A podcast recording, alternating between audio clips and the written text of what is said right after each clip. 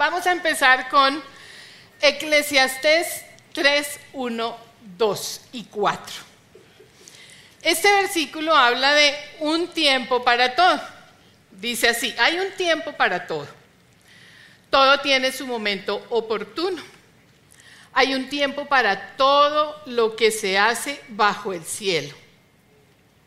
Un tiempo para nacer, un tiempo para morir, un tiempo para plantar y un tiempo para cosechar.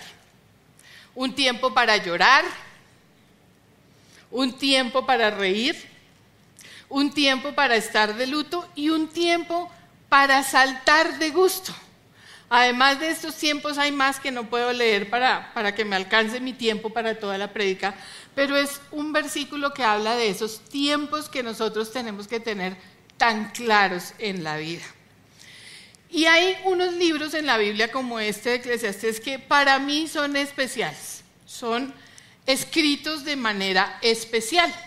Son unos libros poéticos. Les voy a contar que eso fue lo que aprendí en mi clase de Berea.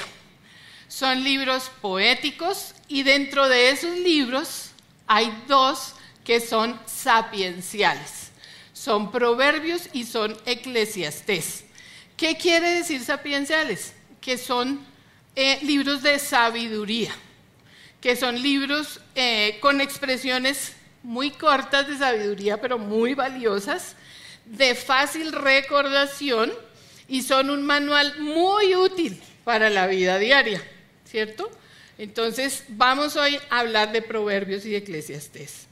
En este tipo de libros, la sabiduría nos da señas, nos muestra cómo nosotros podemos lograr una vida de éxito. Eso es lo que todos buscamos, creo, ¿cierto?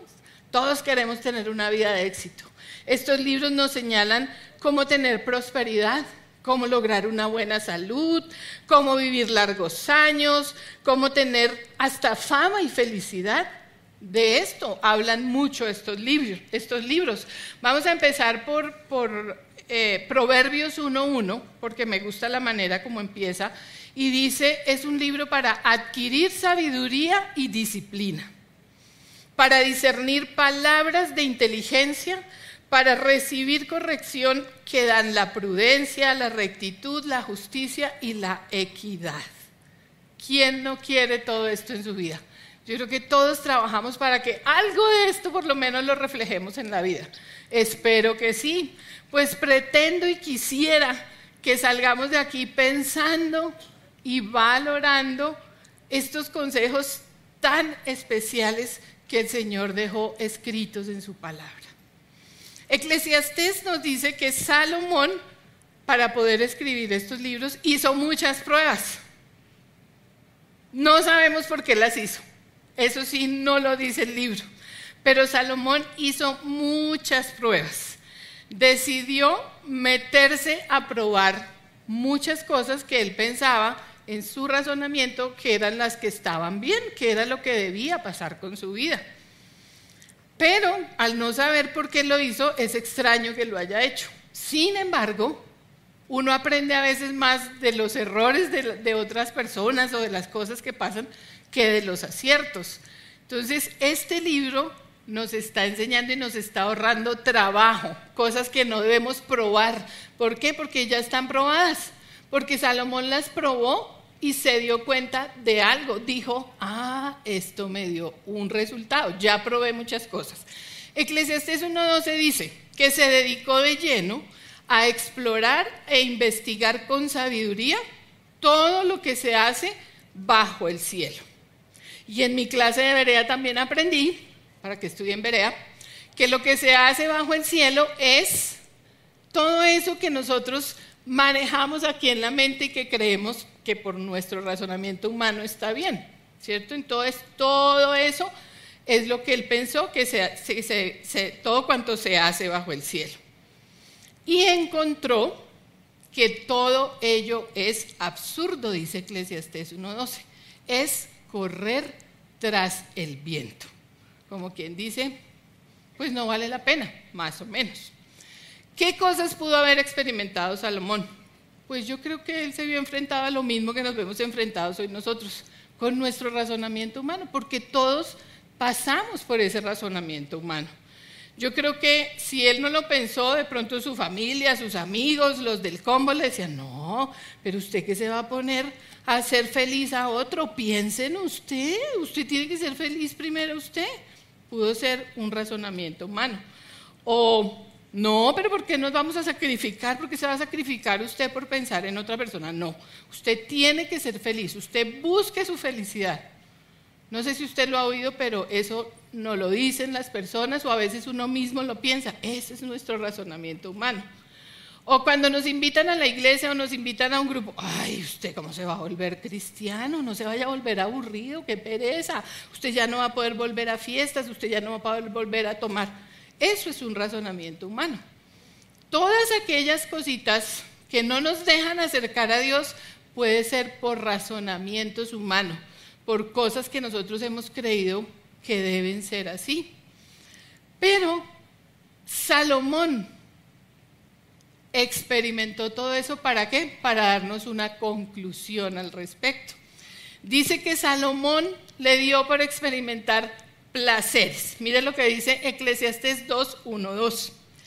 Hizo la prueba con los placeres materiales y dijo, me daré la gran vida.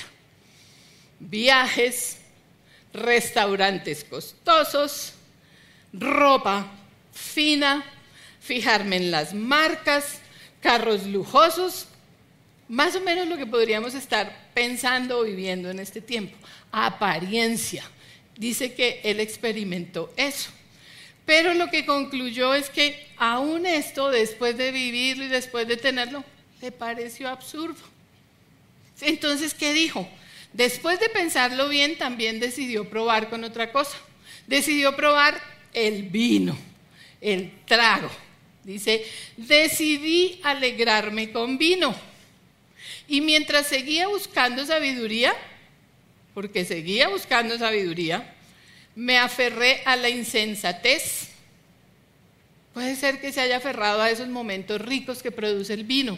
Y ser insensato seguro le traía un momento delicioso. Me aferré a la insensatez. Así traté de experimentar la única felicidad, pónganle atención a esto, que la mayoría de la gente encuentra en su corto paso por este mundo. Tristemente, algunos de nosotros podemos estar viviendo esa felicidad así como por momentos, momentánea, la que le produce el trago, en este caso el vino como a Salomón, la rumba, los amigos, el momento en que estoy fuera de casa, pero cuando llego a casa soy un ogro, soy triste, mi vida es amarga, puede estar pasando mucho de eso. Y es que aquí nos damos cuenta, por ejemplo, en los matrimonios, que muchas veces los papás de los novios no conciben un matrimonio sin alcohol, sin vino. No, no, pastor, le dicen a mi esposo, pastor, a mí me toca dar un vino porque es que mi papá dice que no, que un matrimonio sin alcohol es aburridísimo, que qué van a decir mis tíos y que qué van a decir la gente de que nosotros no tomamos trago. ¿Por qué? Porque no se concibe la vida sin el vino, porque eso es lo que me produce la felicidad. Además de eso, de haber probado ya con esas dos cosas, dijo, bueno, entonces si esto no es, porque también le pareció como, pues no, realmente produce solamente un momento de placer, pero no vale la pena. Dijo, voy a probar hacer obras, muchas obras, tener muchas cosas. Y en Eclesiastes dice que también traté de encontrar sentido a la vida edificándome enormes mansiones, plantando viñedos hermosos, comprando esclavos y esclavas, tenía sirvientes, tenía todo. Y también tuve enormes manadas, rebaños, más que cualquiera de los reyes que vivían aquí en la tierra. Más que él, dice que lo tuvo. Sin embargo, también le pareció absurdo. Y por último dijo, bueno, entonces nada de esto me parece provechoso en la vida. Voy a probar con el billete. Oro y plata, que es lo que nosotros todos pensamos que nos dan la felicidad. Dijo, a tener oro, plata, pues él era, él, era muy rico, lo tenía y dijo, y voy a probar con las mujeres. Todo eso que a un hombre le parece lo máximo, Salomón quiso experimentar. Junté grandes cantidades de plata y oro, dice Eclesiastés 2.8. El tesoro de muchas reyes y provincias. Contraté cantores estupendos. En este tiempo eh, sería la mejor orquesta, ¿cierto? No sé cuál sea la mejor orquesta en este momento, pero pudo ser el Gran Combo de Puerto Rico o eh, Nietzsche o quién sabe esas orquestas. Eso contrataba lo mejor, ¿cierto? Tuvo muchas, como dice, eh, acuérdense que estamos hablando de los libros poéticos, entonces dice muchas concubinas. Esa palabra es poética, yo la traduje a muchas viejas ¿Por qué? Porque eso le parece a un hombre a veces lo máximo. Entonces se llenó de plata, de oro y de viejas, y de viejas bonitas. Y dice el versículo, tuve todo lo que un hombre puede desear. En otra versión dice, formé mi propio harén. ¿Habrán algunos hombres aquí que están enviando a Salomón por tener su harén, sus viejas? Ojalá que no. Pues supuestamente Salomón fue el duro en mi época decíamos el chacho, ¿cierto? O sea, tuvo todo lo que quiso tener. Pero las conclusiones que él sacó no fueron esas que todos pensamos. No, Salomón fue el duro, no. Sacó dos conclusiones importantes. Una de ellas está en Eclesiastés 2.12 al 13 y dice, entonces decidí comparar la sabiduría con la locura y la insensatez. Porque ¿quién puede hacer eso mejor que yo? Pues si yo soy el rey pensé, la sabiduría es mejor que la insensatez, así como la luz es mejor que las tinieblas. Recuerde que él se metió en todo eso para probar. Y lo segundo que concluyó, que está en Eclesiastés 2.14, dice es, todos vamos a parar en lo mismo. ¿Eso qué quiere decir? Un mismo final nos espera a todos. A sabios y a necios, todos nos vamos a morir un día. Dígale al vecino que tiene al lado, todos nos vamos a morir un día. ¿Ha pensado en eso? Un día, nos vamos a morir, no sabemos cuándo. Pues quiero contarles que yo he sido muy bendecida con estos libros, porque yo soy una mujer demasiado práctica, dice mi esposo. Ay, tu practicidad me desespera porque yo quiero encontrarle, hacer rápido, soluciona todo, o sea, a mí me gusta esto, ya, ya, o sea, soy, soy demasiado práctica según él. Entonces a mí me gustan las cosas sencillas, directas, rápidas, y literal viví lo que dice Eclesiastés. Y por eso llamé a estos tiempos de mi vida que les voy a contar unos tiempos de infarto.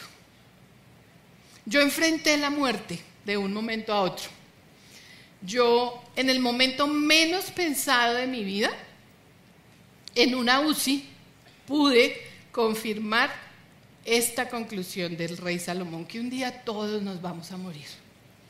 Llegó y apareció el riesgo de morir.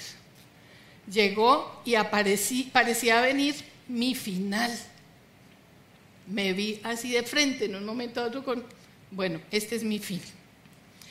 Y cuando eso pasa, la película de la vida, como dicen en las películas, pasa así por la cabeza, transcurre y le pasa a uno la película totalmente, en un abrir y cerrar de ojos.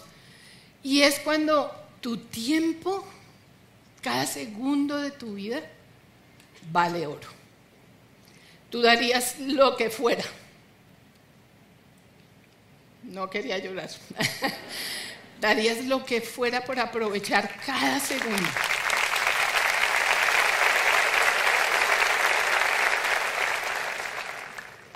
En esos momentos el tiempo se te, vale se, te vuelve lo más valioso. O sea, como decir, Señor, no me quiero morir ya, todavía no. ¿Cierto? Entonces, estás en esos tiempos que son tiempos de infarto, tiempos que dices, tengo que aprovechar al máximo. Y ahí es cuando te acuerdas y reconoces que solo Dios es el dueño de tu vida. Solo Dios. Ahí tú levantas la mirada al cielo y dices, bueno Señor, en tus manos estoy, ¿cierto? Y es que hace nueve meses vivimos en casa una situación difícil. Eh, una de mis hijas estaba enferma, y un sábado en la madrugada me escribió, mami, me toca irme para la clínica muy temprano. Yo le dije, yo te acompaño. Me necesitaba, ¿cierto? Uno cuando está enfermo busca a la mamá. Entonces yo le dije, claro, mi amor, yo te acompaño. Pero como a las 5 de la mañana me escribió, no mami, nos tuvimos que salir muy rápido y nos tuvimos que ir para la clínica antes de lo pensado. Tranquila, yo te voy avisando. Se fueron. Uno de mamá queda con el alma en la mano. Yo quería irme para la clínica, pero eran hace nueve meses, pues no podía entrar sino una persona, un acompañante y esperar ahí afuera. Y pues ese tenía que ser su esposo. No podía ser la suegra metida. Eh, entonces yo dije, bueno, Dios, yo me quedo. ¿Cierto? Entonces Gracias a Dios me dio sabiduría para no ser la suegra metida, pero también me dio sabiduría para escuchar lo que Él quería que yo hiciera, ¿cierto? Entonces me quise quedar acostada esperando a ver qué me avisaban. Preocupada, pero acostada. Entonces oí al Espíritu Santo que me dijo, te vas para la iglesia, vas a ir a orar por tu hija. Y yo sentí tan claro eso que me levanté de una. Me vine a hacer lo que debía, no lo que quería. Que yo quería quedarme en esa cama, estaba en esas cobijas y esa cama y estaba haciendo frío delicioso. Pero yo tenía que orar por mi hija. Entonces recuerdo que lo dudé, pero me paré ahí mismo cuando sentí que era del Espíritu Santo, me paré y me vine para aquí, para, acá, para la iglesia. Y pensé, bueno, sí, Señor, mientras yo estoy allá lavando, tú vas a sanar a mi hija, no puedo estar con ella, pero tú la vas a sanar. Le pedí al que podía hacer lo que yo no podía y él lo pudo hacer. Pues imagínense que entré, me tocó aquí en la primera fila y estaba en la alabanza, saltando, bailando, feliz. Y en la segunda canción me empezó un dolor muy fuerte en el pecho. Y entonces yo dije, ay, ¿qué será esto? Me senté, estaba ahí con mi esposo, respiré, dije, no, esto ya me tiene que pasar y empecé a respirar, a respirar. Y no me pasó el dolor. Entonces yo dije, no voy a hacer un escándalo, yo aquí a decir, ay, no, me salí despacito. Mi otra hija estaba aquí en la alabanza, yo no le dije nada a mi esposo como para que no armar escándalo. Me salí y les dije a mis amados servidores, estoy enferma, tengo un dolor muy fuerte en el pecho. Ahí mismo me llevaron, eh, me llevaron para la UCI, para, no para la UCI, no para el MEC. Aquí no hay UCI, pero hay MEC. En el MEC me atendieron y me dijeron, señora, usted está infartada. ¿Qué? Si yo llegué caminando, pero usted está infartada. Y bueno, me atendieron y en menos de una hora yo estaba subida en una ambulancia, me reanimaron y me llevaron para la clínica y entré a una UCI. Si me quedo en la casa, no lo logro. No estaría aquí contándoles mi testimonio no lo hubiera logrado. Yo tenía que estar en el lugar correcto, donde yo recibo la bendición, donde yo puedo pedirle al Dios de los cielos y al Rey de los siglos que tome el control de mi vida y el de mi hija. Y en ese momento Dios sanó a mi hija y salvó mi vida, estando en el lugar correcto. Entonces cuando uno está en una UCI le da la pensadera. Y más cuando tu vecino, un hombre menor que tú, muere. El vecino de mi, de mi UCI del lado se murió. Yo pregunté, señorita, ¿cuántos años tenía ese señor? No, como 48. Entonces le da uno la pensadera y apareció la pregunta inevitable. ¿Y si me muero hoy? Señor, ¿qué dejo? Si yo me muero hoy, ¿qué dejo? Si yo me muero hoy, ¿qué me faltó hacer? Yo lo único que atinaba a decirle era, Señor, tú me prometiste que yo vería mi descendencia y no he visto mis nietos. Yo tengo que ver mis nietos, todavía no. Yo me acordaba de eso, yo le decía, eso me falta, yo quiero ver mis nietos. ¿A dónde voy a ir? O sea, todo eso empieza a llegar a la cabeza y entonces me di cuenta que tenía miedo de morirme. Supe que tenía miedo de morir y además de eso, apareció el espíritu de muerte en esa clínica.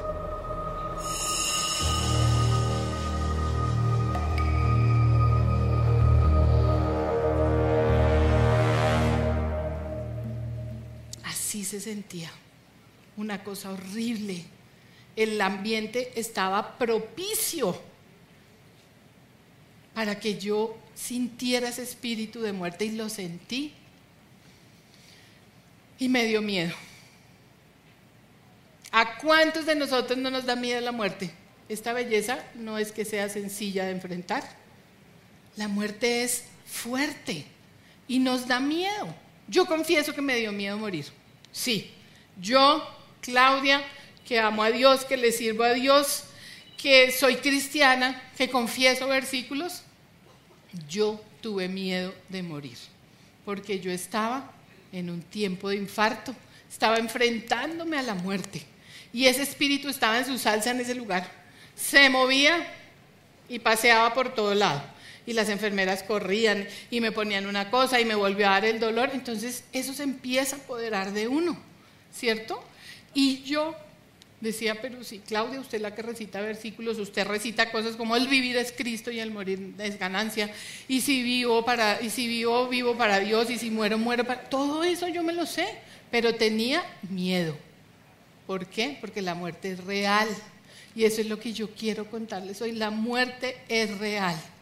Y se necesita a Dios, se necesita su sabiduría y su conocimiento para enfrentarla.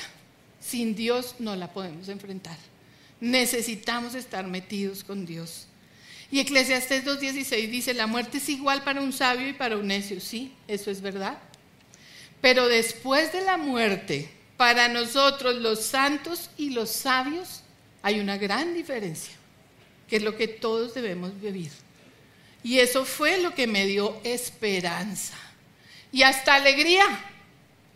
Así como dice este versículo, como dice un versículo que dice, ya les voy a leer, me dio esperanza, me dio alegría y entonces cambió mi imagen de la muerte. Literal, otra vez viví lo que dice la Biblia y lo que yo he aprendido al meterme y al vivir mi vida para Dios.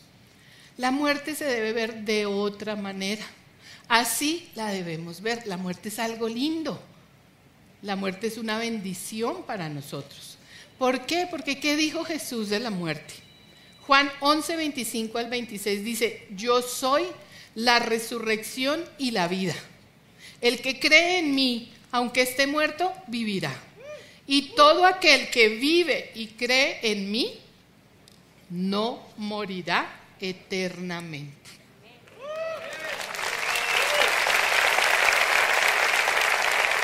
Otro versículo que habla de la muerte dice, pues así como en Adán todos mueren, también en Cristo todos volverán a vivir. Primera de Corintios 15, 22. ¿Les cambia la imagen de la muerte? La palabra de Dios nos cambia la imagen de la muerte. Primera, eh, no, Ezequiel 18, 32 dice, el Señor nos dice, yo no quiero la muerte de nadie, conviértanse y vivirán, lo afirma el Señor omnipotente. Él está esperando que todos nosotros nos convirtamos a Él. Y segunda de Corintios 5.1 dice, de hecho sabemos que si esa tienda de campaña en que vivimos se deshace, o sea, este cuerpito, si se deshace, tenemos de Dios un edificio, una casa eterna en el cielo, no construida por manos humanas. O sea, tenemos algo más allá de la muerte. Me gasté la voz, me emocioné. tenemos algo que es construido no por manos humanas. Y es que solo Dios nos puede dar esa sabiduría para entender que un día vamos a morir. Solo Dios nos puede dar esa sabiduría a quienes somos de su agrado, como dice la palabra. Eclesiastés 2:26 dice que Dios da sabiduría, conocimiento y alegría a quienes somos de su agrado.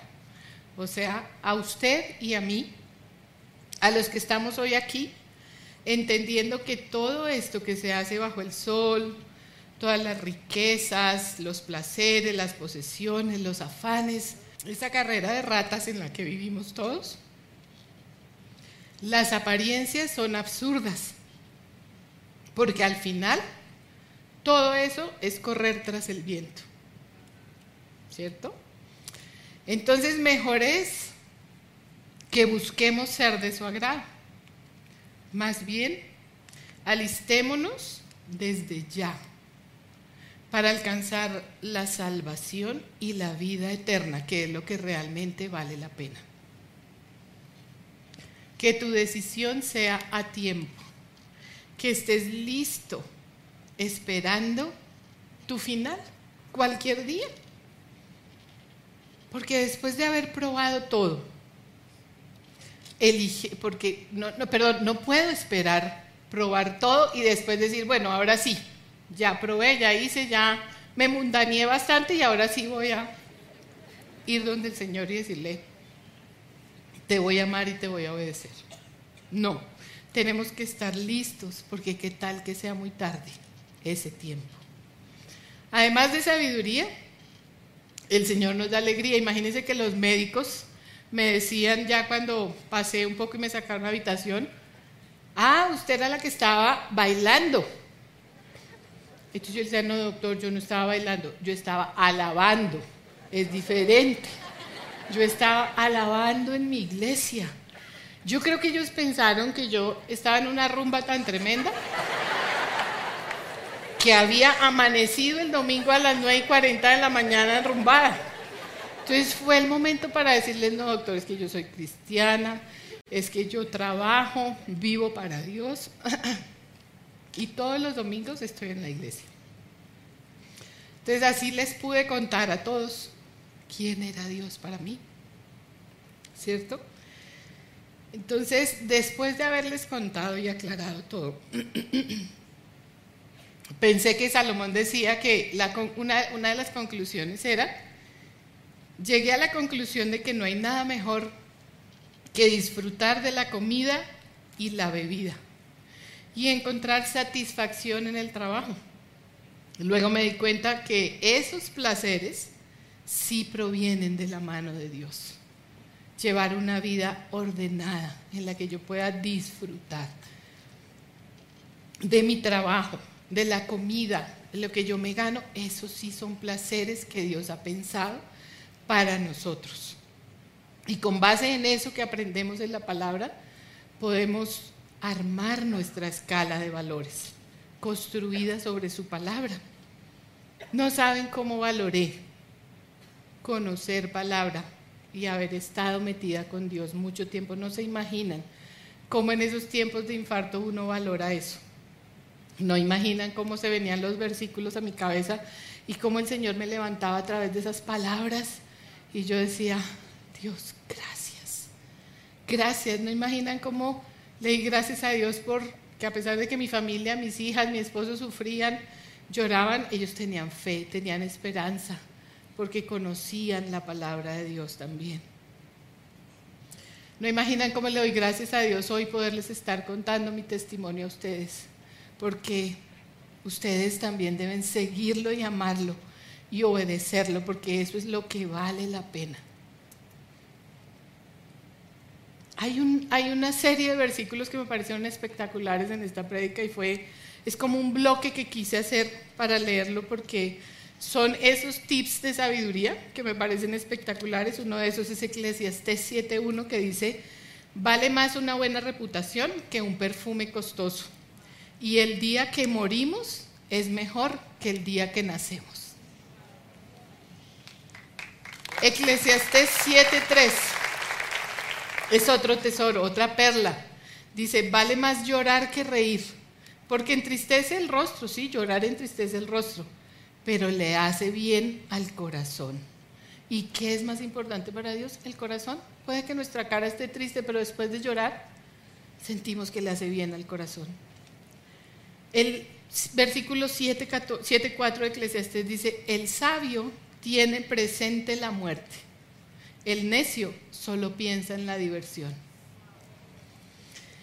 Eclesiastés 7:14 dice, disfruta de la prosperidad mientras puedas. Pero cuando lleguen los tiempos difíciles, reconoce que ambas cosas provienen de Dios. Recuerda que nada es seguro en esta vida. Nada de lo que pensamos con nuestro razonamiento sin fe es seguro en esta vida. Y el 7.18 dice, quien teme a Dios saldrá bien en todo. Esos son versículos, tesoros, perlas sobre las cuales debemos basar nuestra vida. Y el final, el final, la conclusión final de Salomón dice, aquí culmina el relato.